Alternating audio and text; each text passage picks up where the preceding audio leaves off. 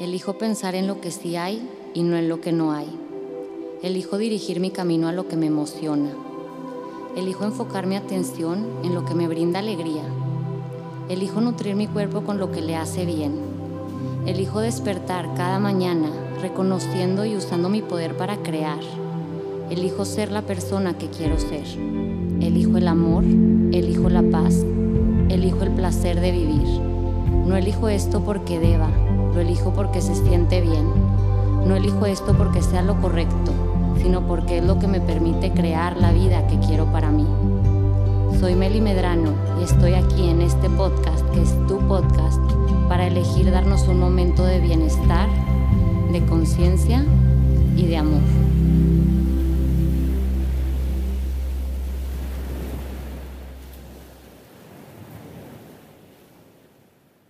Bienvenidos y bienvenidas a un episodio más de Elegir es mi poder.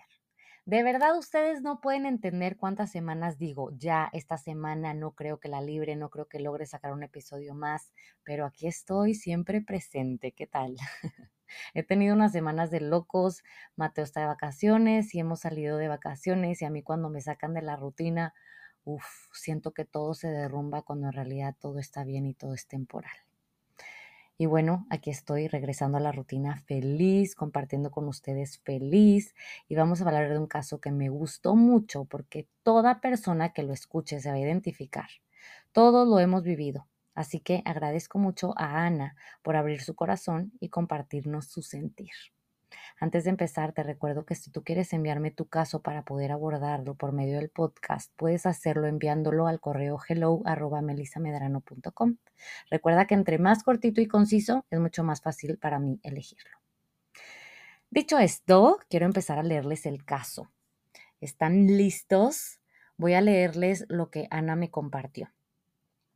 Hola, querida Mel. Primero que nada, quiero agradecerte el contenido que creas. Soy tu fiel seguidora desde el episodio número uno. Quiero platicarte brevemente.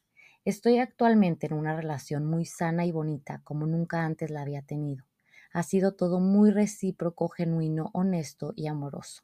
Él me lleva 10 años y yo tengo un pequeñito de 11 añitos. Y creo que ambos ya llegamos a esa etapa donde queremos algo estable sin rodeos y eso me hace muy feliz. Pero ahora el título de mi mail es porque al compartir esto con varias personas he tenido varios comentarios con el típico sabotaje de ¿y si lo sientes honesto?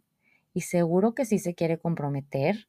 A lo mejor es solo el enamoramiento o el rush del momento y después cambia, bla, bla, bla, bla, bla. Y la frase que más odio, no se puede tener todo en esta vida y siempre he estado en desacuerdo con ello. Yo sí creo que se puede tener todo y hoy estoy experimentando esa plenitud en todo aspecto. Pero esos comentarios de pronto me generan miedo e inseguridad y no quiero autosabotear nada. Respiremos, inhalamos, exhalamos para integrar lo escuchado. Y bueno, primero que nada, ¿Sí o no te ha pasado todo lo que siente Ana? ¿Sí o no en algún momento has sentido que tu vida va muy bien y tienes mucho miedo de perderlo o de que las cosas cambien? Bueno, estoy segura que sí, porque es parte de la vida. La vida es blanco y negro, la vida es bien y mal, la vida es bienestar y malestar, porque sin uno no existiría el otro, por lo tanto debe existir. Y claro, no porque exista el malestar significa que tienes que experimentarlo siempre. Es cuestión de elegir. Pero bueno, realmente por aquí no quiero llevar el asunto. Todo esto quiero llevarlo a este ejemplo que voy a compartirte.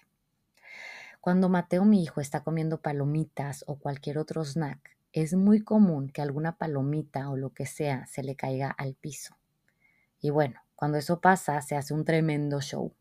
Si una palomita se cayó se le cayó su leche, llora y siente que ya valió madre. y lo que le repito constantemente es, hay más. Respira, hay más. Y también le platico que cuando yo era chiquita, cuando se me caían las cosas, también lloraba mucho y me sentía muy mal. Y normalmente cuando le platico que a mí también me pasaba, sonríe y se le pasa en dos segundos el sentimiento. A lo que voy con todo esto es que todo el asunto de este caso es lo que Ana menciona al final. No quiero autosabotear nada. Siempre el malestar está en querer controlar que algo no pase, porque ahí es cuando nos esclavizamos, ahí es cuando empezamos a dejar de disfrutarlo todo. Es como si yo le dijera a Mateo, te voy a servir palomitas, pero no se te puede caer ninguna, porque si se te cae, se te va a arruinar la vida. ya sé que suena muy drástico, pero estoy segura que Ana sí siente que si algo sale mal con esta relación, va a valer queso. Y es por eso que no quiere autosabotear nada. Es por eso que va muy cautelosa por la vida desde que es tan feliz.